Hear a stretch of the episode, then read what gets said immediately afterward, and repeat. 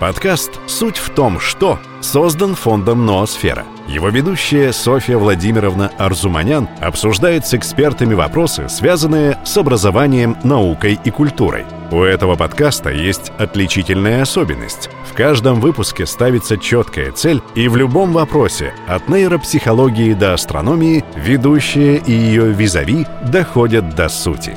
С вами подкаст «Суть в том, что». Дорогие друзья, мы продолжаем цикл встреч с интересными людьми. Мы говорим о просвещении, об образовании. И сегодня мы с вами поговорим об астрономии. У нас в студии молодой астроном Артемий Вахонин, который сейчас закончил третий курс МГУ э, Государственного астрономического университета имени Штейнберга и также является сотрудником Кавказской обсерватории профессионально и всерьез уже много лет занимается астрономией. И мы сегодня поговорим о том, зачем вообще нужна астрономия, какие задачи она решает, что она нам дает, как ее можно использовать и так далее, и так далее. Итак, Артемий, я очень рада нашей встрече. Я помню вас еще совсем мальчиком-школьником, а сегодня вы уже студент. Я понимаю, что вы перешли на четвертый курс недавно. В общем, уже матерый астроном, можно сказать.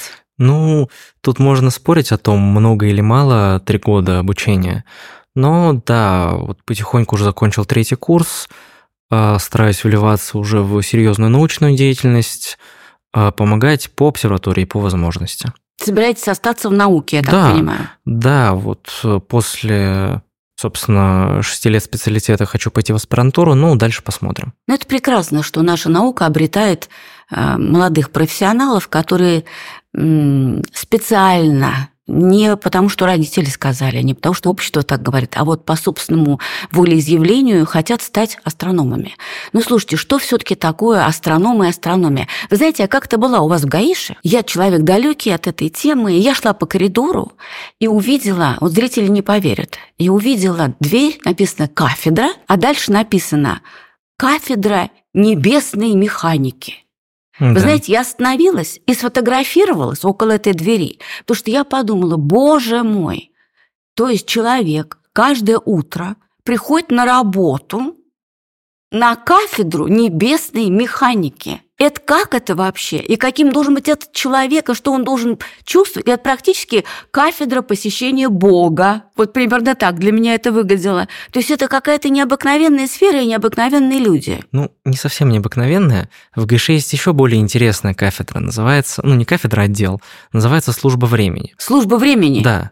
И в ГШ вот до цифровизации и прочее, были собственные часы со стандартом времени, потому что для астрономов очень важно понимать, ну, вот во сколько произошли наблюдения. Но все-таки вот о небесной механике и прочих вещах Тогда я сейчас расскажу чуть более подробно. А служба времени, это интересно, это что такое? Просто а... это часы стандартные или там что-то нестандартное? Вот для службы чтобы перейти к службе времени, я сначала расскажу чуть про другие разделы астрономии, чтобы было понятно, зачем она вообще нужна. Хорошо, то есть мы сейчас говорим о том, зачем нужна астрономия. Ну, и да, какие у нее разделы. Счету. Про службу времени я специально запишу. Собственно, в астрономии можно выделить три главных раздела. Это астрометрия.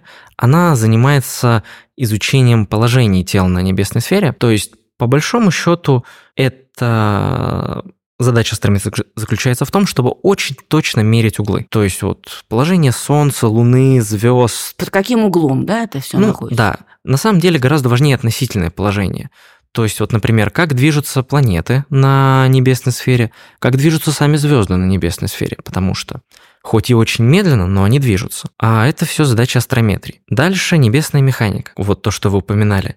Они занимаются интерпретацией этих наблюдений в, собственно, траектории орбиты и прочее. То есть, по сути, небесная механика – это э, теоретически практический раздел, потому что есть много методов, э, взятых из физики, для того, чтобы понимать, как небесные тела движутся вокруг друг друга. И, то есть, например, как э, вокруг Солнца движутся планеты, как звезды движутся вокруг центра галактики, и из вот прям практического-практического, как спутники движутся вокруг Земли. То есть я правильно понимаю, что если астрометрия это изучение вот этих углов и соотнесений объектов между собой, ну, то астрофизика это уже движение. А, небесная механика. Небесная движение. механика. Да, это вот все, что касается движения. А есть как раз астрофизика. Это чуть более фундаментальная вещь, потому что она изучает как раз-таки строение тел, эволюцию, химический состав и прочие характеристики, которые получаются несколько другими методами. Ну вот о них потом позднее поговорим. И вот как раз-таки зачем нужна служба времени, какие у нас практические результаты от астрономии. Угу. Самый такой наглядный пример – это GPS в картах. Он работает только благодаря тому, что небесные механики научились очень хорошо и точно считать движение спутника. Как вы сказали, небесные механики? Да, небесные механики. Мама дорогая, нас слушают люди, это же потрясающе. Небесные механики. То есть это люди, они так себя называют. Ну, да, ну кафедра небесной механики. Правда, с ключами они не ходят, шестеренки никакие э, не крутят. Ну, понятно, что не Петр и Павел, понятно. Небесные механики. Вы тоже небесный механик? Нет, я как раз к астрофизике. Астрофизик. Астро... То есть есть астрофизики, есть астрометрики, ну, а есть небесные да. механики. А, да, ну, именно если говорить про разделение по кафедрам, но чуть другое. А в ГИШе это астрофизика, небесная механика, экспериментальная астрономия. Я вот на экспериментальной астрономии, угу. то есть чуть ближе к технике и наблюдениям. Про время. Да, вот теперь про время. Собственно, зачем нужно, ну вообще, зачем нам нужно точное время? Ну вот, казалось бы, есть там часы, а, вроде все хорошо, и зачем нам ну, большая точность в астрономии? На самом деле, а, помимо того, что нам нужно понимать, когда мы пронаблюдали какой-то объект, потому что, например, есть переменные звезды, вот э, про которые мы поговорим позже, а, когда коснемся проекта открытия за неделю. А есть так называемые быстрые оптические транзиенты. В общем, много объектов, в которых очень точно нужно знать время наблюдения, чтобы понять какие-то характеристики важные. И что самое главное, вот почему вообще в Гейше были точные часы, а астрономам нужно следить за небом. То есть в течение ночи а, многие замечали, кто на небо смотрел, точнее, почти все, кто смотрел на звездное небо, замечали, что, вообще-то говоря, оно вращается. То есть звезды в течение ночи движутся, заходят, восходят и так далее. И если хочется телескопом за звездой следить, ну или за галактикой, за другим объектом, то его как-то за небом нужно вести. А для этого нужен, ну, очень хорошая синхронизация. И вот раньше как раз-таки вот эти маятниковые часы и прочее, прочее использовались именно для того, чтобы телескоп очень точно следил за небом. Но о том, как это устроено, расскажу уже, когда буду говорить про телескопы. Но все-таки это называется служба времени. Это не да. просто а, часы, которые висят. Наверное, ну, там да. люди, а... которые служат времени. Раз ну, у вас там есть небесные нет, механики. Они то... отвечают за синхронизацию времени. То есть синхронизация времени, например, по всей стране, задача не сильно тривиальная. Она там нужна для многих вещей, но глобальная служба времени отвечала за то, что, а, насколько я помню, тут могу чуть-чуть ошибаться, что они как принимали сигнал точного времени, которое а, ну, со стандартов транслировались по радио, и, собственно, весь гаиш по этому времени жил, так и передавали его дальше. Понятно, более-менее. Ну, Хорошо, значит, есть астрономия, которая изучает небесные светила, небо, и делится условно на три направления – астрофизика, астрометрия и э, небесная, небесная механика. И, соответственно, изучают и вот под тем углом, под которым, как вы сказали, изучают углы, простраивают углы, как вы выразились, интересно. Ну, угловые расстояния. Угловые Это расстояния, а, а, траектория движения, химический состав и так далее. Хорошо. Но астрономия прошла большой путь в своем развитии. Да, это правда. И сейчас астрономия не та, что она была, она совсем другая. Вообще не та, хотя общие задачи есть. А, можно вот начать с самого самого начала, потому что ну, она считается одной из древнейших наук, потому что ну, древним людям нужно было как-то ориентироваться. То есть, если идти из точки А в точку Б, и при этом а, эти точки достаточно удалены, что они не в прямой видимости, может сложиться так, что нужны какие-то ориентиры, которые не зависят от э, окружающего рельефа.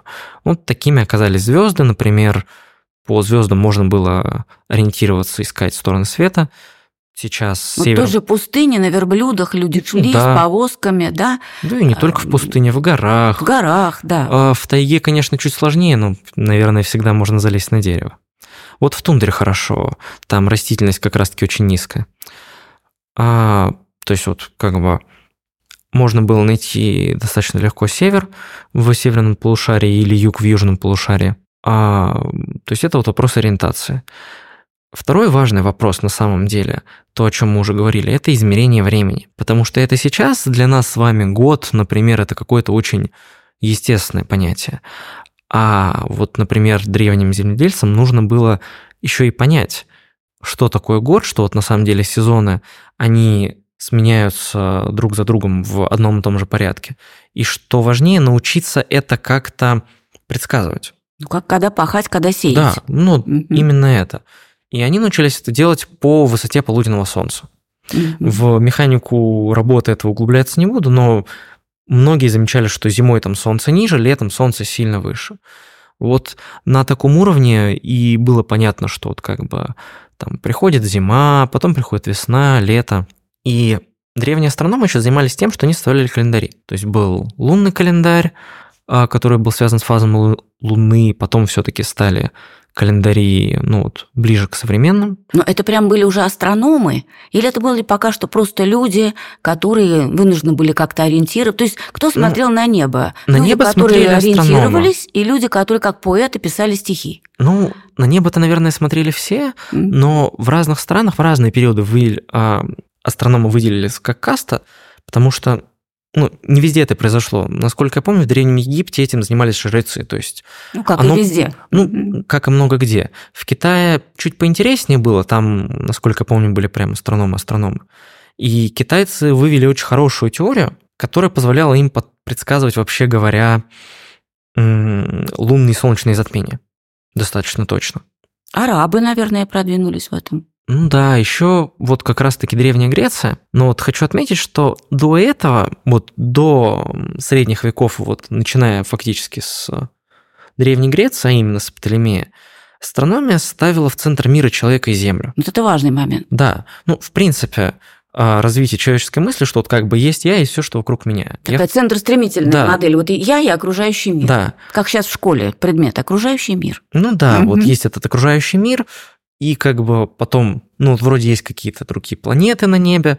Вообще планеты в переводе с греческого называются небесные странники, то есть их воспринимали просто не как часть Солнечной системы, а как, ну, двигающиеся какие-то точки.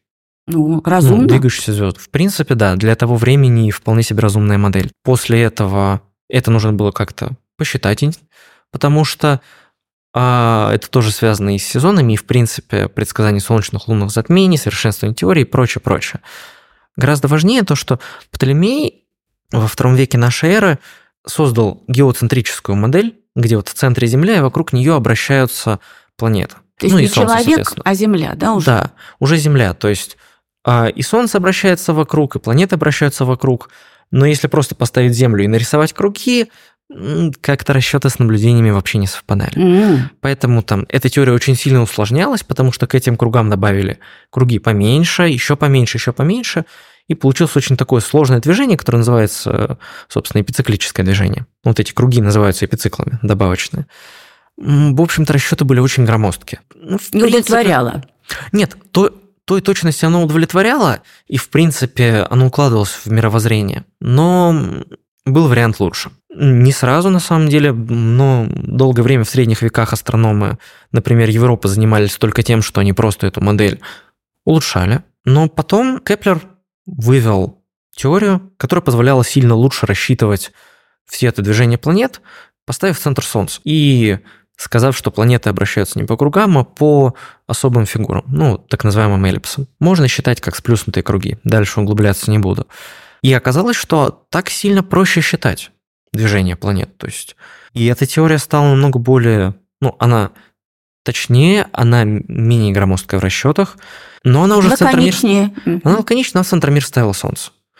И, ну, это не сразу приняли, потому что вот много веков до этого считалось, что Земля в центре, вокруг Земли все вращается, а тут говорят, что ну, вот вроде как нет. Как вот у Евтушенко было. Он знал, что вертится Земля, но у него была семья. Ну, это он говорил о том, что есть э, люди, которые Мгм. приспосабливаются, а есть, которые идут на костер, как Жордана Бруно. Я Ну понимаю, да. что здесь очень много было копий сломано, наверное, на этом пути. Это да. Есть на самом деле у Ломоносова очень хорошее стихотворение на эту тему.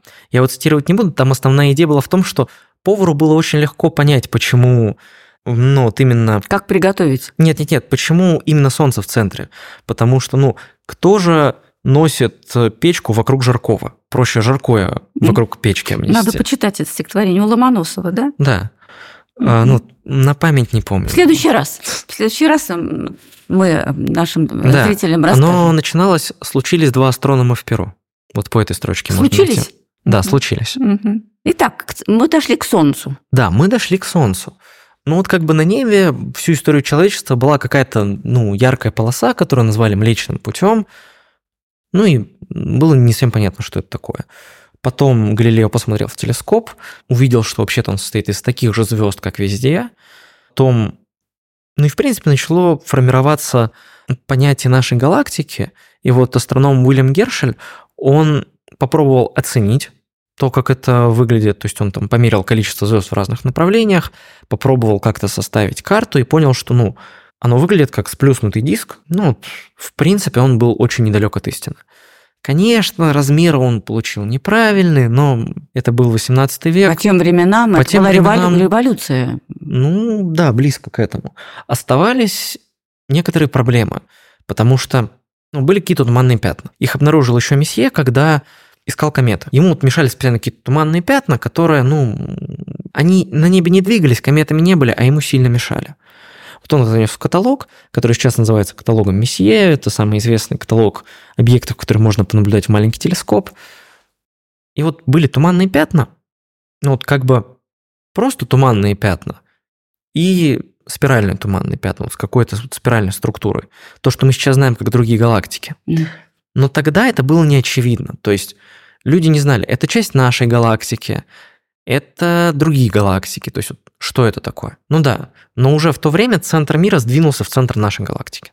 А, то есть от человека От к человека Земле, к Земле, потом к Солнцу, Солнцу и потом, к центру галактики. галактики. Потому что стало уже понятно, что Солнце вращается вокруг центра галактики. Вот галактика, она как бы имеет вот форму сплюснутого диска, там у нее есть утолщение в центре, ну, уже близко к современному То есть менялось мышление человека в связи с этим. Ведь Ну, не просто да. так эти знания были даны, не просто так ради науки, но и ради того, чтобы поменять и э, представление о человеке. Ну, да, в том числе. Это достаточно сильно влияет на мировоззрение, потому что, ну вот, э, особенно это идет в разрез с э, многими религиозными учениями, потому что церковь очень долго не принимала вообще то, что центр от человека куда-то сдвигается. И, в принципе, так как религия вещь в нашем мире очень распространенная, то, ну, вот это было противостояние. Ну, Были сложности. да, были сложности с, с тем, чтобы обычные люди принимали, что вот Артемий, вы знаете, так. даже на бытовом уровне, вот я вам так скажу, вот я поняла о себе, что я человек с такой центростремительной какой-то мыслью, мировоззрением. Я когда приезжаю в город, в котором нет центра, я как-то там себя неуютно чувствую. Ну, есть такие города, там тоже Лос-Анджелес, вытянутый в длину, там какое-то огромное пространство, где все ездят на машинах, какого-то такого формального центра, вокруг которого бы, как Кремль у нас, вокруг Мгм. которого бы строилось дальше, да, кольцами расходилось бы, как у нас в Москве. Есть Кремль, а вокруг него идет... Вот я выросла в этом, и мне в городе, где нет вот такого понятного центра, я понимаю, что так может быть, но мне совершенно неуютно. Ну, тогда вам будет несколько неуютно в нашей вселенной, потому что центра у нас тоже Но нет. я надеюсь, что с вашей помощью я адаптируюсь Мгм. и приобрету новое мировоззрение, и найду и там свой центр. Ну, а вот как раз про отсутствие центра у вселенной. Когда поняли все-таки, померили расстояние до этих туманных пятен и поняли, что это все-таки, ну, слишком далеко, чтобы быть в нашей галактике, стала формироваться космология. То есть, собственно, крупномасштабная структура Вселенной, как она выглядит, стало понятно, что есть другие галактики, они очень далекие, Вселенная очень большая. А, И было несколько увеличений Вселенных, но Вселенной, потому что, ну вот, то не учли, например, поглощение между звездами, поэтому у нас же все расстояния относительные. И если, ну вот, и тогда, когда сместилось одно значение шкалы, поехала вообще вся шкала.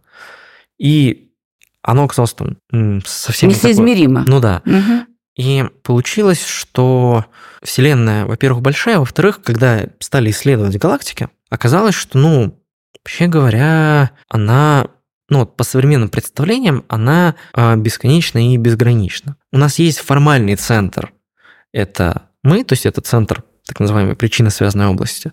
То есть вот, чтобы объяснить, что это такое, скорость света, она конечна. То есть свет не мгновенно от лампочки светит мне в глаз, он проходит какое-то время. И вот времени жизни Вселенной может быть недостаточно, чтобы из какой-то точки до нас дошел свет. То есть, ну, просто слишком далеко. То есть Вселенная может уже как бы схлопнуться? Ну, нет, я думаю, если Вселенная все схлопнется, и свет мы не это дойдет. заметим. Скорее, что есть области и есть галактики, ну, так как галактики от нас удаляются, а из расширения Вселенной, они могут, либо свет не доходит до нас, либо галактики могут ну, пропадать из-за того, что из расширения Вселенной они движутся от нас быстрее, чем скорость А, они света. движутся от нас. Да. Понятно. Как бы вселен... Они не то, что движутся, Вселенная расширяется. Она не влияет на галактики, но влияет на пространство между ними. Понятно. То Пространство между ними расширяется, сами галактики остаются такими же. Ну хорошо, значит, мы шли от человека Да. к Земле, к Солнцу, гала- центру к центру галактики. галактики. А теперь как бы центра, ну его вообще нет. То, есть сегодня мы вообще не говорим, где этот Да. центр, потому что мы не понимаем, где он, есть ли Ну, он вообще.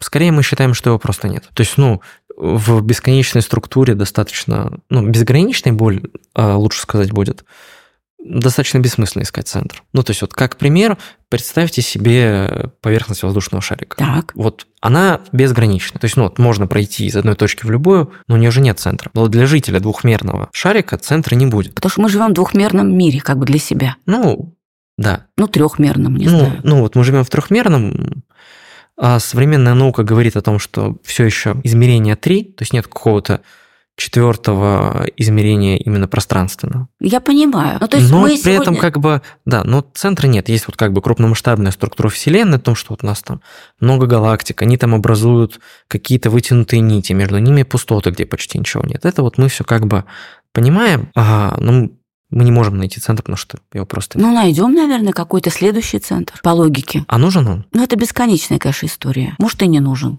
Ну, хорошо, на сегодняшний день получается, что мы живем на планете Земля, Да. а, в Солнечной системе. Да, входим в галактике Млечный Путь. в галактике. Мле- Я еще слышал, есть такой рукав Ориона. Мне очень нравится это выражение. А, да, это вот рукав нашей галактики, который в направлении созвездия Ориона, где, ну, собственно, Солнце расположено. Да, значит, это рукав Ориона, Млечный Путь, а дальше Да. Вселенная, и мы не знаем, где ее центр. И, наверное, нам надо приучиться смотреть на себя, на свою жизнь, как говорил Циолковский, с высоты космоса. То есть не из себя вот да. так, а вокруг меня мир. Да, попробовать посмотреть с высоты космоса и понять, что Ну, понять, что вот а, как бы есть какие-то основные законы мира, а мы, ну, вот как бы все, вся наша физика, вся, Вся наша, наша эволюция это вот Мгм. следствие этих законов. То есть можно смотреть на жизнь с такой точки зрения и пытаться понять, какие вот законы это все и создавали. Этим примерно занимается современная физика и астрономия в том числе. открытие этих законов, Ну да. по которым живут все люди на планете, независимо от национальности, вероисповедания. Ну и да, прочее, боюсь, прочее. что если законом а, запретить гравитацию, действовать она не перестанет. Умница, молодец, совершенно верно. Ну что, отличную картину мы нарисовали, как, знаете, художники пишут такими крупными мазками. Бывают мелкими точечками, а бывает крупными. Вот мы сейчас крупными мазками с вами написали такую картину того, как развивалась астрономия, к чему мы сегодня пришли. Но если говорить о современной астрономии, вы упомянули, что у Птолемея был маленький телескоп. Нет, у Птолемея еще не было. Э, у, у, Га- у кого? у у Галилея. У Галилея уже был маленький телескоп, но вот сейчас уже огромные телескопы. Я знаю, что есть наземные какие-то безумные башни огромные. Да, да, просто есть как такое. какие-то полигоны. И эм, они, конечно, обладают огромной мощью. Как это все произошло, что их построили, что они делают, для чего они нужны, и вообще кто спонсирует эту работу? Ну вот э, насчет спонсорства, наверное, в самом конце, потому что для меня этот вопрос... Ну, он, с одной стороны, очевиден, потому что можно ответить государство. С другой стороны, он не такой интересный, как вот вообще, что произошло с телескопами. А, потому что телескопы вообще как развивались? Были позорные трубы морские. То есть морякам нужно было смотреть Вдаль. а, вдаль, там есть земля, нет земли, есть другие корабли, какие флаги на кораблях, то есть это друг, враг и так далее.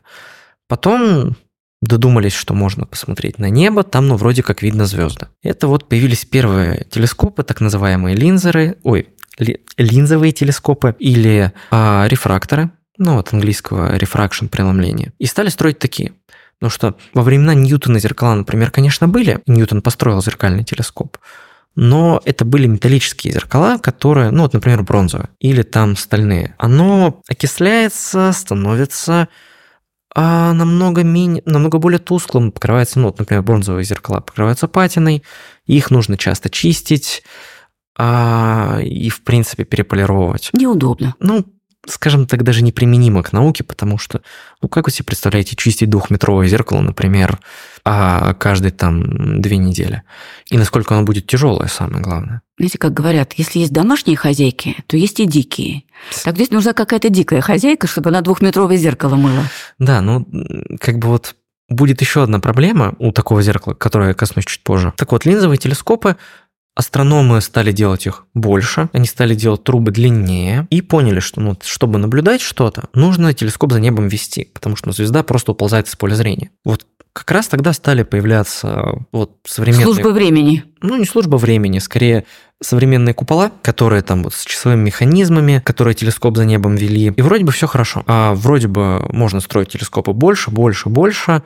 Но если посмотреть на исторические фотографии, да, телескопы длиннее, но диаметр больше сильно не становится. Это связано с одной очень большой проблемой линз, в том, что собирающая линза, она имеет ну, такую вот форму. Она к краям меньше, чем в центре. Угу. И эти края после достижения определенной массы просто ломаются. То есть нельзя сделать линзу большего диаметра, ну, чем какой-то критический, просто потому что под собственным весом будут проламываться. Есть края. ограничения. Да, ну это, в принципе, не особо преодолимая вещь. Потом произошло очень важное открытие. Открыли такую хорошую, такой хороший металл, как алюминий. Это то, из чего делают все современные зеркала. То есть это как бы стекло из сзади напыления. Почему он так хорош? Вот у него есть оксидная пленка, и он дальше не окисляется. То есть он как бы вот он как есть, так и будет. И астрономы тогда стали делать зеркала с напылением. То есть это стеклянная болванка нужной заданной формы, а на которую сверху напыляют очень тонкий слой металла. Состав, честно, врать сейчас не буду, но это достаточно сложный металлический состав, чтобы оно там не окислялось, чтобы оно не шло хлопьями, в общем, чтобы оно оставалось... Соответствовало. Да, чтобы оно оставалось а, таким покрытием, ну, как можно дольше. И вообще может возникнуть вопрос, ну, хорошо, чем нас вообще не устраивает маленький телескоп? Зачем нам нужен большой? Да. Связано это с тем, что а, чем больше диаметр телескопа, тем больше света мы собираем в единый момент. И, например, если смотреть на Солнце, то ну тут как бы и глазом-то иногда тяжело смотреть. А если смотреть на, например, очень слабые галактики, нужно собрать много света. Это можно сделать двумя путями.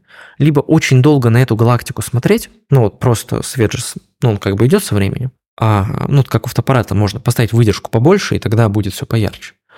Но, во-первых, у нас как бы время не бесконечно, во-вторых, ночь не бесконечна, одна наблюдательная ночь. А если объект еще и меняется, то как бы мы вообще не получим нормальной информации, потому что если он за время, которое мы его снимали, сто раз поменял свои свойства, ну, а что мы о нем узнаем? Ничего. Мы узнаем что-то странное среднее. Просто понаблюдаем. Ну, да.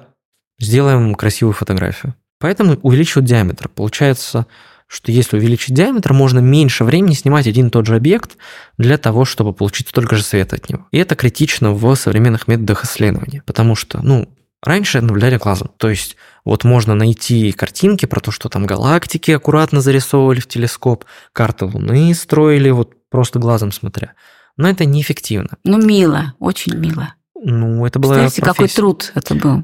Я могу сказать, что это был титанический труд, потому что эти люди измеряли, ну, как бы не только зарисовали, но они измеряли и положение. Ладно, то есть не как на компьютере сейчас можно там скачать вот все файлы и написать за 20 минут программу, которая тебе это все сделает. Или еще лучше воспользоваться уже написанной Готовый. программой, которую там умные люди написали, защитили там даже, ну, как написали статьи, защищались на конференциях по этим методам. Тогда не было. Тогда нужно было все делать руками. И это был титанический труд. И что самое главное, он был не настолько точный. Потом изобрели фотопластинки. И уже стало доступно сравнение яркости объектов. Потому что, ну, а глазом, конечно, хорошо, но глаз очень ненадежное устройство. Потому что, ну вот, сложно сказать, во сколько раз одна, я, одна лампочка ярче, чем другая. А это очень критично, потому что по яркости можно узнавать расстояние, по яркости в определенных фильтрах фильтры можно воспринять как цвета условно. Ну, то есть, например, посмотреть, сколько количество синего света приходит, красного света, например, ну и любого другого света тоже. Понять какие-то свойства объекта, исходя из этого. вот позволяли как раз фотопластинки. Но, ну, в фотопластинках было много проблем. Потом, когда стали строить телескопы побольше, стали делать такую вещь, как спектрограф. Спектроскопия, она позволяет получить не картинку объекта, то есть это не фотография, это срез по длинам волн или по цветам, если угодно. И получается, что Зачем это нужно? Можно отождествить химические элементы, например. По форме вот этого спектра у звезд можно понять температуру. То есть можно понять температуру Да. звезды, ее химический состав. Да. А если эта звезда, например, переменная, можно понять, как она себя ведет во время переменности, то есть когда, например, звезда... Меняется яркость, да? Не только яркость, она меняет температуру. У нее меняется очень сильный химический состав, потому что звезда, когда расширяется, например, она охлаждается. И из-за того, что меньше температура, ну, более сложные молекулы возникают, потому что их просто теплом не а, диссоциируют. Как это сказать попроще? Они не разваливаются от того, что слишком жарко. Становится как раз достаточное количество, чтобы они сформировались. И также можно наблюдать другие галактики. То есть расстояние до галактик, например, определяют с помощью спектроскопии часто. Ну, углубляться в это все не буду. Нет, нет, там важные этапы Да. вот эти. А, Вначале глазом, потом Да. с помощью пластин, теперь а вот, собственно, ПЗС-матрица – это то же самое, что стоит в современных фотоаппаратах, телефонах и так далее, только, ну вот, намного лучше. Прям намного лучше, потому что современные матрицы могут, ну, где-то 99 целых э, и 7 десятых, самые лучшие и 9 десятых процента света регистрировать. То есть почти все. Ну, матрица это что такое, объясните. Ну, вот как, если снять на телефон, можно приблизить изображение, будет видно, что там квадратиками все идет. Каждый квадратик – это светочувствительный элемент. И вот матрица как раз состоит из набора большого количества таких светочувствительных элементов, которые мы просто направляем на небо и получаем изображение. Либо же мы вставляем это в спектрограф и получаем спектр. То есть уже не картинку привычную, а вот такую вещь. Но также очень важно сказать, что свет, вообще говоря, он не только тот, который мы видим. Есть, например, рентгеновский диапазон, гамма-диапазон. То есть это все тоже то, что называется электромагнитным излучением. Есть радиоволны. И астрономы используют не только прямые методы получения изображений. Вот, например, есть очень известная, ну, по крайней мере, была достаточно широко освещена новость даже в обычных медиа о том, что впервые получили фотографию тени черной дыры в галактике М87. Но это не совсем фотография. То есть для этого использовали радиотелескопы, причем ну, не одна тарелка, которая смотрела в центр этой галактики. Использовались телескопы по всей Земле. Соответственно, эффективный диаметр от такой конструкции составил ну, порядка радиуса Земли, по большому счету, по самой большой оси. Последнее я не поняла, Артемий. Ну вот смотрите, вот у вас есть зеркало диаметром 2 метра. Так, Оказывается, что если вырезать кольцо, вот это, ну, например, радиус, ну, толщиной 10 сантиметров, вот оставить такой вот бублик, оно тоже будет собирать свет.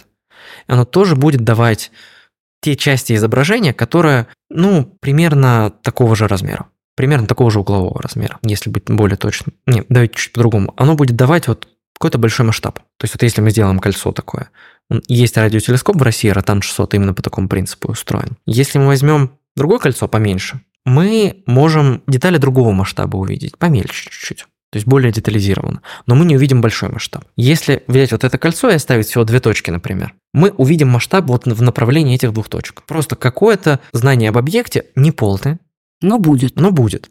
И вот а, взяли, собрали из радиотелескопов Земли так называемый Event Horizon телескоп, ну, общую сеть, чтобы у нас были вот эти вот две точки размером там примерно с Землю, чтобы там с пол Земли, ну, хитрое там распределение. все телескопы какие были, Ну, радиотелескоп. радиотелескопы. Не все те, которые смогли объединить в одну сеть надежно. Мгм. Потому что вот для радиотелескопов синхронизация времени очень критична. Ну, там, задержка в секунду – это потерянное наблюдение между двумя такими телескопами. И Ну, к чему пришли, когда собрали все эти возможные телескопы? собственно, наблюдали, потом пять лет это все обрабатывали и получили изображение. Пять лет. Пять лет. То есть вот пять лет научная группа разрабатывала математические методы, проверяла их, а, собирала данные, анализировала их, вычленяла из шума полезный сигнал, чтобы вот представить вот это вот То есть изображение. астрономы работают в долгую, не просто так. Конечно. Вот раз Эврика открыл, Нет, это многолетний труд. современная астрономия так не работает, потому что, во-первых, масштабы жизни звезд очень большие, и, в принципе, все Вселенной. Ну, то есть человек там живет сотню лет, Вселенная живет там 13,3 миллиарда лет уже как. А там типичная звезда – это десятки миллиардов лет эволюции. Ну вот если говорить про карликовые звезды. Да даже большие звезды, там, казалось бы, очень короткоживущая звезда – это, ну, 100 тысяч лет. Мальчишка. Да, не хватает жизни человека чуть-чуть. Понятно, понятно. А, но, и да, нужно очень много собирать данных, очень много проводить наблюдений, и что самое главное, цена ошибки тоже будет очень высокая. То есть поэтому все нужно проверять по много раз. Точность нужна. Да, нужна очень большая точность и нужно очень хорошее понимание того, чего нужно достичь и каким методом. Ну вот смотрите, получается, что начиналось все с того, что астрономы вначале мерили все глазом, потом появились какие-то вспомогательные средства. Сейчас да. телескоп, опишите его просто. Телескоп – это ангар огромный, как я понимаю. Телескоп – это вот… Вот ну, в Чили телескоп, в Австралии телескоп, а, я знаю, купол, крупные. Да. Ну вот, например, VLT – Very Large Telescope. Там стоят четыре купола. Это где? А, это Чили. Чили.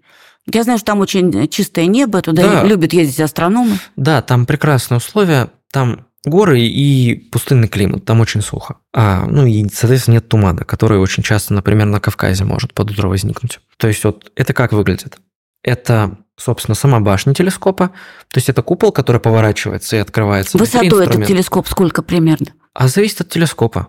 Ну, примерно, чтобы наши друзья, зрители могли представить ну, вот себе если картинку. зеркало там 8 метров, то, наверное, ангар будет метров о, я могу привести интересный пример, потому что современные купола достаточно маленькие, а старые купола, например, вот у нас есть телескоп БТА, большой альтозимутальный телескоп, точнее, большой телескоп альтозимутальный. У него зеркало 6 метров, но у него очень длинная труба, и купол там метров, мне кажется, 12, ну вот, по, по воспоминаниям. Угу. То есть большой купол. Сейчас стараются делать поменьше, потому что придумали новые оптические схемы получше, потому что ну, большой купол – это большая парусность, если открыть, ну, и под куполом атмосфера будет очень нестабильной, и это будет влиять на качество изображения. Как бы тоже много проблем с обслуживанием. То есть это телескоп или несколько телескопов и что-то вроде небольшого обслуживающего городка, потому что телескопам нужны механики, электрики, ну, люди. системные администраторы, люди. люди, которые будут обслуживать, потому что астрономы ставят задачу пронаблюдать то-то и то-то. Астроном может даже приехать, понаблюдать лично, но должны люди, которые знают, как это пронаблюдать, вот как сделать так, чтобы телескоп работал. Когда? Когда и что делать, если вдруг с телескопом стало что-то не так. То есть а, банально от там стерся подшипник, надо заменить, до упали все сервера, с которых телескоп управляется, нужно срочно это все поднимать. То есть над телескопом современно работает очень большая команда людей, на самом деле. Чем больше телескоп, тем больше обслуживающего персонала. Ну, это машина. Ее надо ну, обслуживать. Да.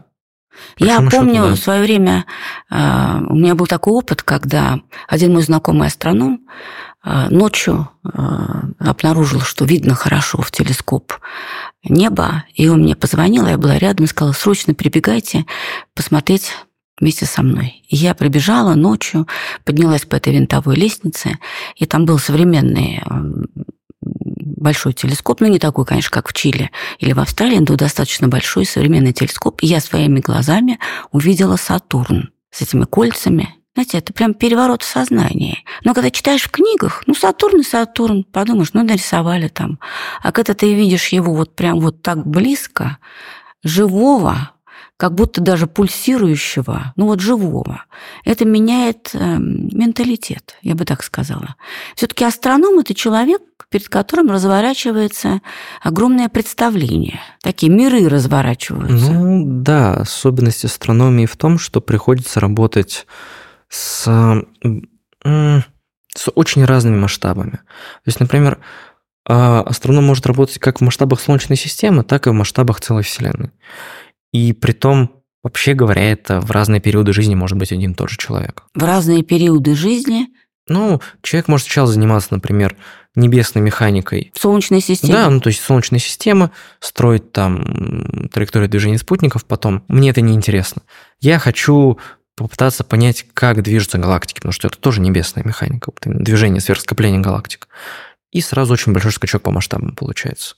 По масштабам величин, и по методам, и по подходу к моделированию. А человек все тот же. А вот этот маленький же, да. человечек, который где-то здесь, в Москве, сидит Да. и изучает. Человек все тот же, а размеры э, совершенно Размеры, меняющаяся картина. Да. Ну и на самом деле очень часто астроном не занимается чем-то одним. Есть люди, которые, например, всю жизнь занимаются одним объектом, и есть объекты, которые этого заслуживают. Но часто бывает так, что со временем приходит понимание, что ну вот как бы... Интерес смещается. Да, интерес смещается. Вот N лет в этой области побыл, ну вот как будто уже там все, там делать уже Ну, нечего. да. Да, хочется вот в другую область, она кажется там либо более перспективной, либо более интересной. Вы какой областью занимаетесь? Я- что интересует в астрономии? Ну вот я занимаюсь сейчас астрофизикой и звездами на поздней стадии эволюции. Звездами на поздней стадии эволюции. Я правильно перевожу с русского на русский, что звезда имеет, ну, понятно, возраст, что бывает молодая звезда, бывает старая звезда, и что звезды умирают и снова рождаются, Ну да. как люди. Ну, не совсем, потому что в отличие от человека, звезда, ее, вся ее эволюция, то есть время жизни, а особенности на разных стадиях жизни определяются начальной массой и химсоставом. То есть она не может в течение жизни сказать, ну вот я там была карликом, все, хочу стать гигантом, хочу эволюционировать как гигант. Это так не работает. Человек все-таки может в течение жизни как-то Вы думаете? смещаться. Ну, немного, Ну. в своих ограничениях. Да, Все-таки у человека тоже есть ДНК, ну, как это изначальные какие-то природные задатки, в рамках которых он развивается. Но не может он стать трехметровым аватаром Он синего не может. цвета. Он не может, но, например, при расположениях к математике он может заняться музыкой. Ну, да, в, этой, в этом контексте да. Но мы мало знаем о звездах, может, они тоже могут что-то там менять в своей судьбе. Но я вижу параллель звезд и людей. Они рождаются, да, есть какое-то начало, есть что-то, что задает им данные, какие-то ориентиры.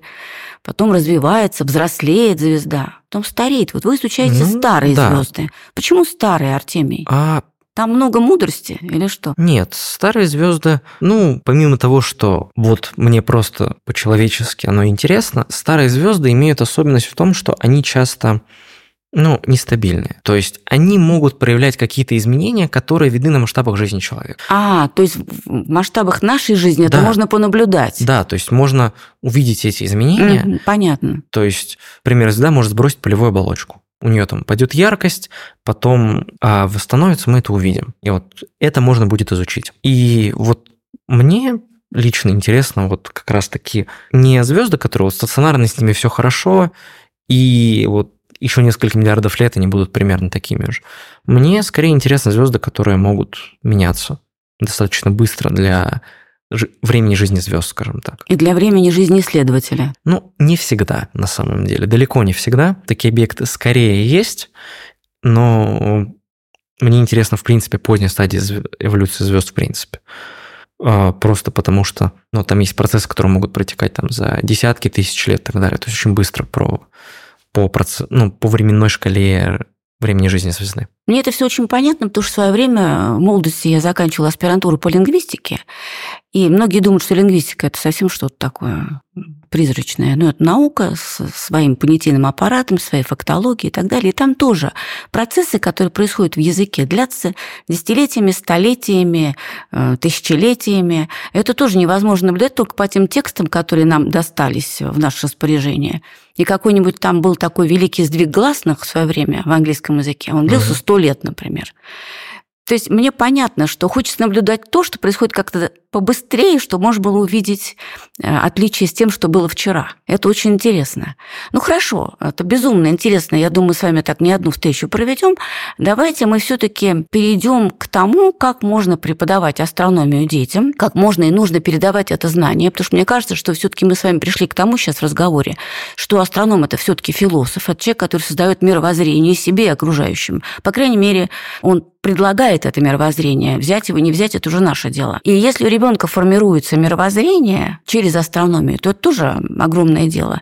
Ну Поэтому вот у нас был такой проект с вами «Открытие за неделю», который, собственно, был инициирован а, фондом «Ноосфера», и вы в нем тогда участвовали вначале как школьник, а теперь уже как эксперт. А Давайте поговорим об этом проекте, как он проводится, что он дает а, школьнику. Да, ну, в общем-то, задача этого проекта достаточно простая дать помимо какой-то теоретической базы, потому что очень мало какой школьник захочет просто послушать лекцию, а какие-то практические, даже не то что навыки, а возможность поработать. Практикум. Да, с тем, с чем работает астроном, пусть понятно, не на полностью профессиональном уровне, но по сути, проект «Открытие за неделю» предлагает возможность удаленно попробовать поработать с переменными звездами, то есть со звездами, которые меняют свою яркость, точнее, с подклассом периодических звезд которые периодически изменяют свою яркость, соответственно. Поработать как бы удаленно. То есть неважно, ребенок в Москве, в Питере а, или вот в Рязани, где проходил проект как раз,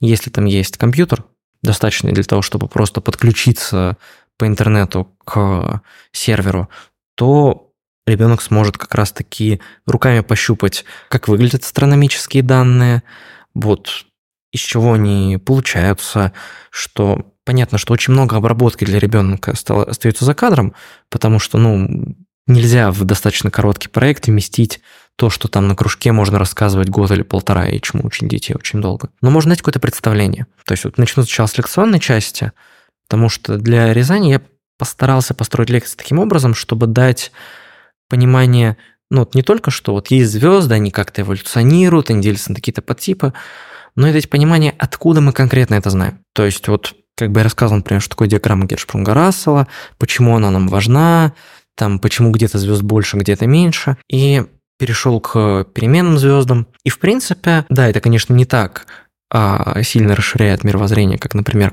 а, какой-нибудь практикум по космологии, но... Но это дает возможность прикоснуться да, это к конкретным прикоснуться звездам. к конкретным звездам, конкретно к науке в принципе. Тем более, что проект называется «Открытие за неделю». Я помню, что я в свое время долго искала название этому проекту и поняла, что мы назовем его так, чтобы привлечь к нему внимание, чтобы было понятно, что при наличии вот этой минимальной теории где-то в течение недели уже ребенок может сделать какое-то открытие, а это уже для него шанс заинтересоваться Это астрономией, полюбить ее и так далее. Поэтому сразу скажем, что проект недолгий. Ну да. То есть вот у нас было... Ну, фактически у нас именно была неделя занятий, пусть и растянутая там на один-два раза в неделю. Но И потом возможность сделать открытие. Ну да, а, ну к возможности сделать открытие в конце перейдем. А вот хочется чуть рассказать про техническую часть, потому что Это важно. Это важно, и это для меня это было достаточно интересно, потому что ну, для меня был достаточно новый опыт организовать вот сервер пользователей программное обеспечение, чтобы там у детей был доступ. Потому что какая была идея? Проблема в том, что данные тяжелые и большие, то есть там а, может сотни гигабайт весить вот эти площадки, которые мы исследовали. М, Да, наверное, стоит упомянуть, что мы вообще исследовали. Есть такой проект ZTF, Звинский Transient Facility. Это проект, который раз в два дня там сканирует все небо. И Это телескоп. да, это телескоп, который вот проходится по небу, снимает э, площадками. Ну, по сути, вот кадр это и есть площадка на небе, которая вырезается, которую он снимает. И он ищет транзиент, то есть какие-то быстрые события, то есть ну, также, значит, конечно, переменные звезды сам по себе. Но что важнее всего, он предоставляет эти данные в открытый доступ. То есть, как бы у них на сайте прописано, что вот как бы вот вам как это все скачать, вот вам как это все искать, качайте, пользуйтесь на здоровье. И, естественно, отмечаешь, что это их данные, конечно же. И вот мы эти данные скачали, там оно весило, кажется, две площадки весили в районе там 250 гигабайт, и я понимал, что, ну вот если брать школьные компьютеры, далеко не в каждом школьном компьютере будет возможность скачать такое количество Мощность. данных. И вторая проблема, которая возникла, это софт, ну то есть программное обеспечение. Есть очень удобный софт под Linux, как раз, которым мы пользовались, Vast. И есть сборка из нескольких программ на Windows. И так как мы все равно делаем сервер, было принято решение, что лучше сделать, вот, чтобы оно все было в одной программе, в Vast, и сделать сервера на Linux, ну, отчасти потому, что мне сильно было понятнее, как эти сервера на Linux организовывать. И, собственно, как это все происходило. Что делали дети? да, детям нужно было сначала скачать там, ну, не детям, на, на школьный компьютер нужно было скачать Discord, программу для удаленного рабочего стола, и дальше по Discord я вел сначала теоретические занятия с практическими частями, то есть там были презентации, там в первом занятии, например, дети работали со стеллариумом вживую. Это, по сути, программа планетарий. Ну, программу, очень хорошая. программу. Ну, стеллариум – это очень хороший планетарий. А просто чтобы понять, как вообще работает звездное небо, то есть вот это как раз к части того, как формировать мировоззрение, потому что, на мой взгляд, намного больше запомнится вот потыкать в планетарий, посмотреть, что вот есть звезды, вот небо вращается. Чем слушать лекции. Ну, да, даже, даже не то, чем слушать лекции, потому что, например, ребенок открыл звезду, он запомнил, что, например, я там что-то нашел. А так он там посмотрел вживую, вот руками, что, например, там 3000 лет назад были а созвездия были чуть по-другому, и полярная была неполярная. То есть там Вега была вроде. Ну, тут врать не буду, честно, не помню. Но это сейчас не важно. Да. То есть нам важно понять просто суть этого проекта, который Да. называется «Открытие за неделю». То есть Да. есть дети, школьники. Да, вот Мы хотим, чтобы они открыли, попробовали, по крайней мере, открыть звезду переменную. Для этого вы читаете теоретический курс вначале, потом вы даете им возможность скачать на компьютере а, вот эти программы необходимые. Ну, одну необходимую программу, то есть как раз-таки доступ к удаленному рабочему столу. Потому что эти программы легкие, они требуют только интернета и запускаются почти на любом компьютере. И они уже работали на самом сервере. То есть вот дети подключали к серверу и там работали. То есть там уже было и там вот эта куча данных, и программа для их обработки. Часть обработки, которая автоматическая, я ее сделал заранее, потому что она делается долго. Ну, то есть там, ну, часы. И уже дети обучались работать вот в этой программе. И при этом у них было вот это пособие «Открытие за неделю», Да, у них было это пособие, которое создал фонд «Ноосфера». да. Соответственно, по теории они ориентировались на него, либо на там записи лекций, и фактически учились работать в этой программе, то есть вот понимать, какие звезды могут быть переменными, какие не могут быть, как проверять, что звезда вообще есть, потому что может быть случай, что программа говорит, что звезда есть, а по факту ну, какой-то шум, который просто проскочил сквозь программу. Это тоже надо учитывать. Да. А, искать период. То есть, да, хотя и программа поиска периода была тоже автоматическая, но, например, первичный выбор периода лежал на ребенке, потом я уже с ним обсуждал, какой период лучше. То есть, вот почему вот такой период может быть лучше, а, чем другой. Хотя иногда это просто, ну вот, что называется, интуитивно на глаз. Это были старшеклассники, правильно? Да, это были И старшеклассники. это было у нас в Рязани. Да. Проходило. Это вот важно, чтобы для понимания, что вы дистанционно провели такой курс для рязанских школьников. Да, и это не был а, профильный физмат-класс, то есть Тоже это важно. А, да, это был железнодорожный техникум, ну, то есть обучающийся оттуда.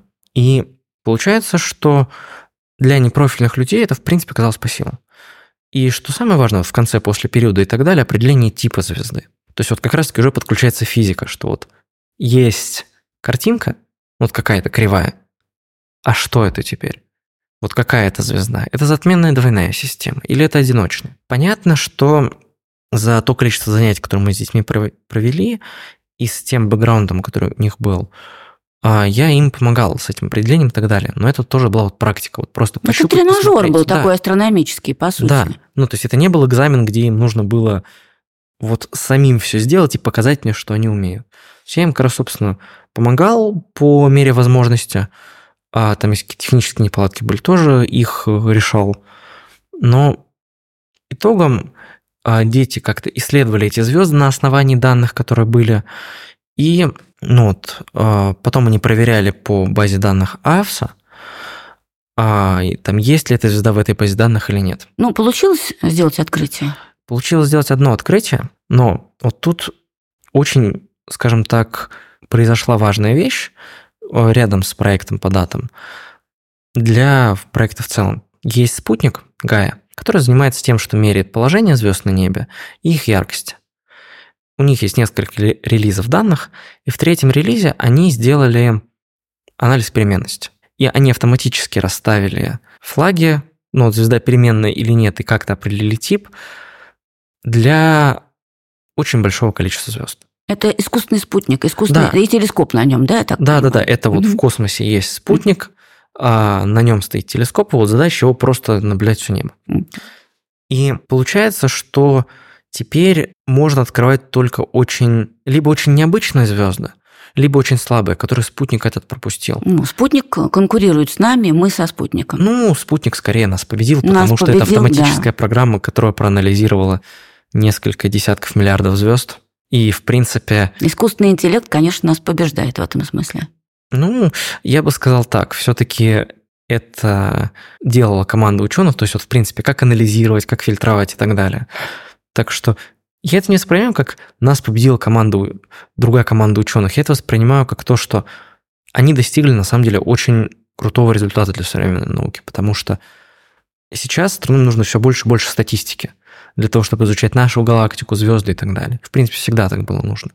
Вот они сделали еще один шаг в этом направлении. Но получилось так, что в АФСа, например, эту базу данных не добавили. И вот потом, когда оказалось, что вот для всех звезд, кроме одной, там получилось так, что есть очень слабая звезда одна, у которой получилось найти переменность а, достаточно надежно. Ну вот на самом самом грани, на самой грани надежности. Там и период был близок к какому-то круглому числу, то есть там что-то 0,47 суток. Что же очень подозрительно, потому что если период ровно полсуток, например, возможно, это какой-то процесс на Земле, а не в звезде. То есть, ну вот как бы... Ну, есть нюансики, да. хорошо. Но вот, все-таки а... дети подошли к тому, ну не дети, старшеклассники или да, там ну, ученики, да. ну, подошли к тому, школьники, что они э, подозревали, что они открыли звезду, правильно? Да, но они делали достаточно тоже интересную работу, потому что они отождествили, отождествили тип переменности, ну, то есть более точно. Чем... То есть работу провели? Ну, нет, они провели эту работу, и что самое главное, ну, вот, на мой взгляд, эта переменная открыта была вот Гаей и другим независимым источником. То есть, в принципе, то, что... Это вот э, рязанскими школьниками. Да. Ну, то есть, понятно, что открытие принадлежит Гае, но она была подтверждена, что да, эта звезда переменная, независимая обработка. Дополнительные данные бы дали да. как бы, да? Да, и по сути, вот эти дополнительные данные внесены в базу данных АФСа, но вот именно как открытие в АФСа только одна звезда, которую вот Гая не нашла. И АФСа сейчас как раз-таки эти каталоги вместе в себя совмещает, но у Гая он слишком большой. То есть, в принципе, сейчас открыть переменную звезду будет, ну... Сложнее и сложнее. Я могу сказать так, уже сейчас это просто очень сложно сделать. И, в принципе, астрономы не так заинтересованы в том, что именно открывать какие-то новые звезды а, а скорее их, ну что их нужно исследовать. Исследовать. То есть новый тренд появляется, исследование уже открытых звезд. Ну, а это всегда так, потому что, ну, просто тыкать телескопом в небо не очень эффективно. Ну, то есть, а, вопрос, вот есть там большой телескоп VLT, там 8,2 метра, огромный инструмент, куда было вложено куча человеческих сил, но вот его направить в случайную точку на небе, или вот пришла научная группа, сказала, вот смотрите, мы там нашли по какому-то обзору, что вот эта звезда, она вроде как чуть-чуть переменная. Вот, вот наша теория, которую мы хотим проверить, вот звезда, которая может под это подойти. Можно это там пронаблюдать.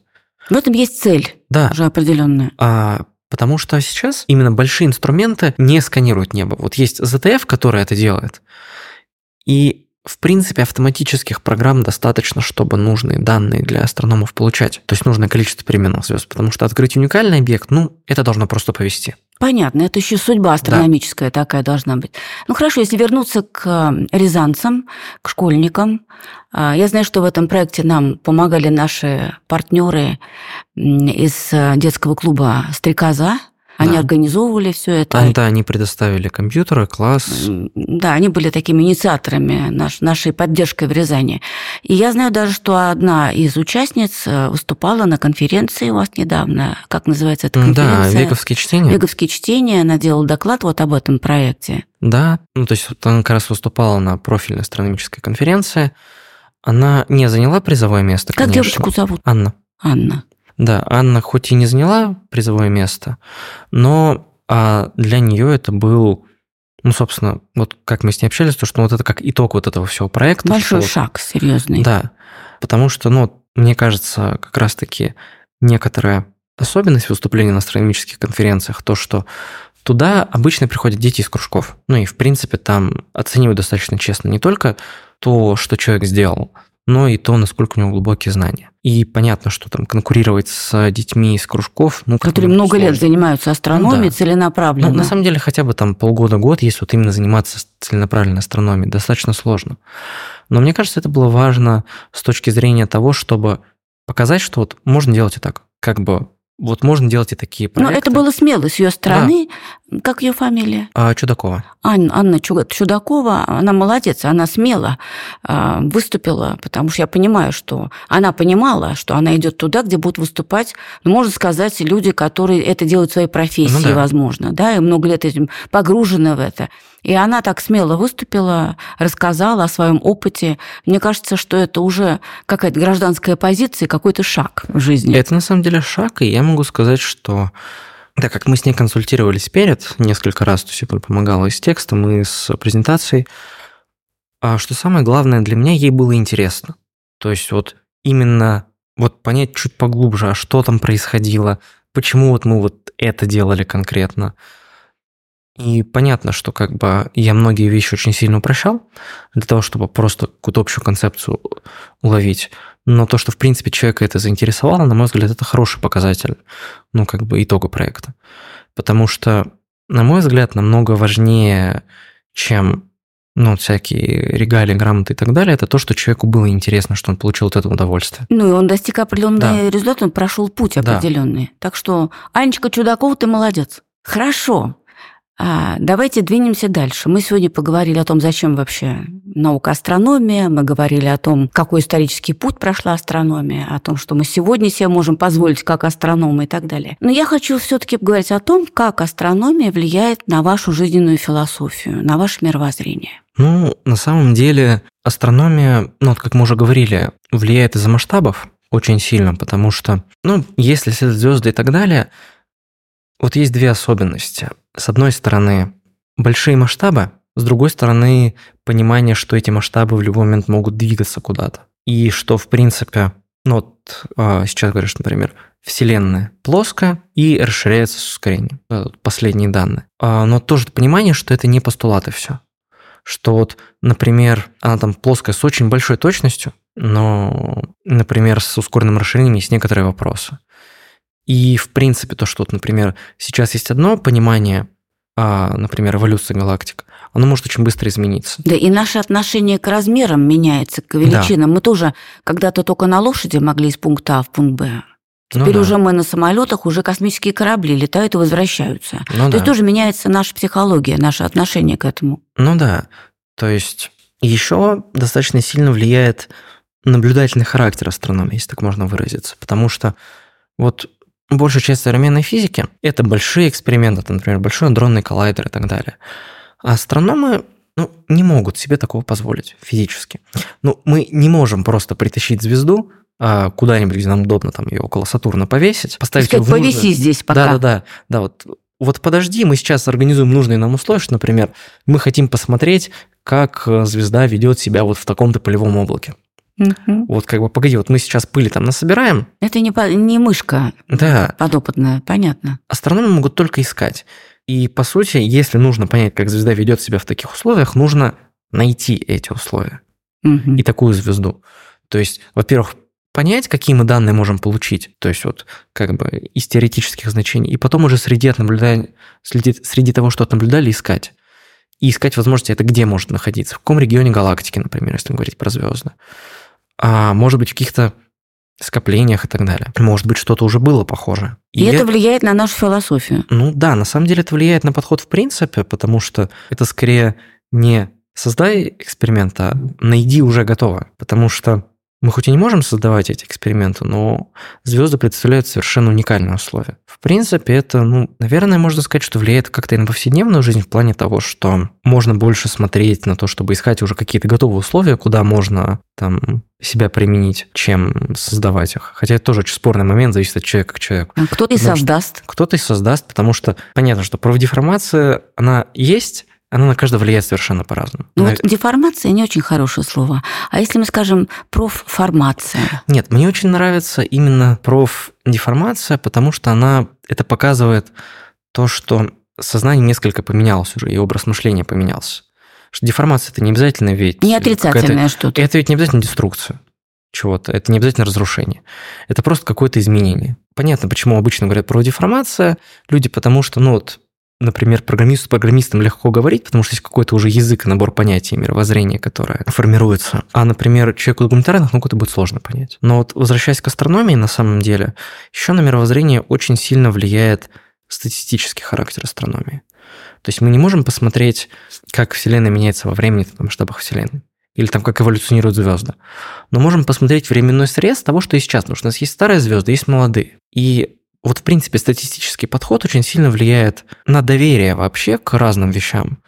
Потому что укореняется понимание о том вообще, как статистика работает, о том, что далеко не всегда, если, например, вещи вроде статистически коррелируют, они связаны. Я где-то читал достаточно забавную новость, что вроде как статистически значимая корреляция миграции китов с результатами футбольной, футбольного матча какой-то команды. Какая прелесть. Причем оно не связано, просто если там применить очень хитрые критерии, то как бы получится, что вот корреляция есть. А как бы это тоже влияет скорее на... Степень доверия. Я бы не сказал, что степень доверия. Степень скептицизма и готовность к тому, что все может меняться. Степень скептицизма тоже хорошо. То есть вот строятся новые эксперименты, и, в принципе, наука вся устроена так, что она должна постоянно сомневаться в себе. То есть сомневаться в том, что вот она прав... что вот есть какая-то теория, что она правильна. Все эксперименты строятся так, чтобы теорию либо подтвердить, либо опровергнуть. И если как раз-таки теория вдруг опровергается каким-то экспериментом, тогда в науке идет новый старт обычно. Вот именно какая-то большая теория. Потому что понятно, что нужно делать что-то новое, старое уже не работает. И, в принципе, это, ну, влияет на... На восприятие. Ну вот именно что на мировоззрение. Я так понимаю, масштабе. что любой ученый должен сомневаться и проверять, да. и выстраивать какую-то цель свою, достигать ее и проверять ее. Это любой ученый. Но в отличие ну, да. от всех других ученых, астрономы имеют дело с огромными величинами. Ну и вот как было сказано раньше, вот как бы возвращаясь к тому, что астроном еще может быть философом, физика, например, не особо предполагала смещение мира из человека куда-то, центра мира. Астрономия же работает чуть более больших масштабных концепциях, и вот как раз это и готовность к изменениям. То, что, например, переход от центра в Земле к центру в Солнце, это же еще и ну, глубоко философский переход. Конечно. Вот мировоззрение в целом. И можно, наверное, сказать, что вот современный астроном, когда проделал очень большое количество работы и пришел к каким-то результатам, он иногда может быть философом, потому что интерпретируя эти результаты и в принципе, смотря на то, как они вписываются в картину науки и мира в целом, он смотрит на, в принципе, устройство космоса, понимание Вселенной и своем месте вообще в этом всем. То есть, вот месте... То есть астрономия показывает место человека да. в космосе. Место человека во Вселенной в том числе. Mm-hmm. Да. И мне кажется, именно поэтому можно и говорить, что астроном... Вынужден быть философом. Да. Ну что же, это очень интересно. Я с удовольствием продолжу наши встречи. Э, сегодня мы говорили об астрономии, и мы говорили о многом в астрономии. Кто-то когда-то сказал, что микроскоп открыл человеку его величие, а телескоп открыл человеку его незначительность. В общем, Астроном имеет дело с огромными величинами, в которых, конечно, человек – это маленькое белковое существо, но способное на многое. И, как всегда, в нашем подкасте мы всегда приходим к сути, мы добираемся до сути. Я думаю, что суть нашего разговора сегодня в том, что астроном всегда философ, потому что астрономия открывает действительно человеку его место во Вселенной. И я думаю, что осознанный человек, который интересуется астрономией, который формирует свое мировоззрение, который задумывается над такими вопросами, он, наверное, если он придет куда-то, ну, в какую-то очень такой бытовой, бытовую такую организацию, типа МФЦ, и его спросят, какой ваш адрес? Человек, конечно, назовет свой адрес, но на самом деле он понимает, что его, его адрес не дом и не улица, и даже не Советский Союз – его адрес – Вселенная, Млечный Путь, рукав Ориона, Солнечная система и планета Земля. Спасибо вам за этот разговор. Благодарю вас. Рад был поучаствовать. Увидимся еще.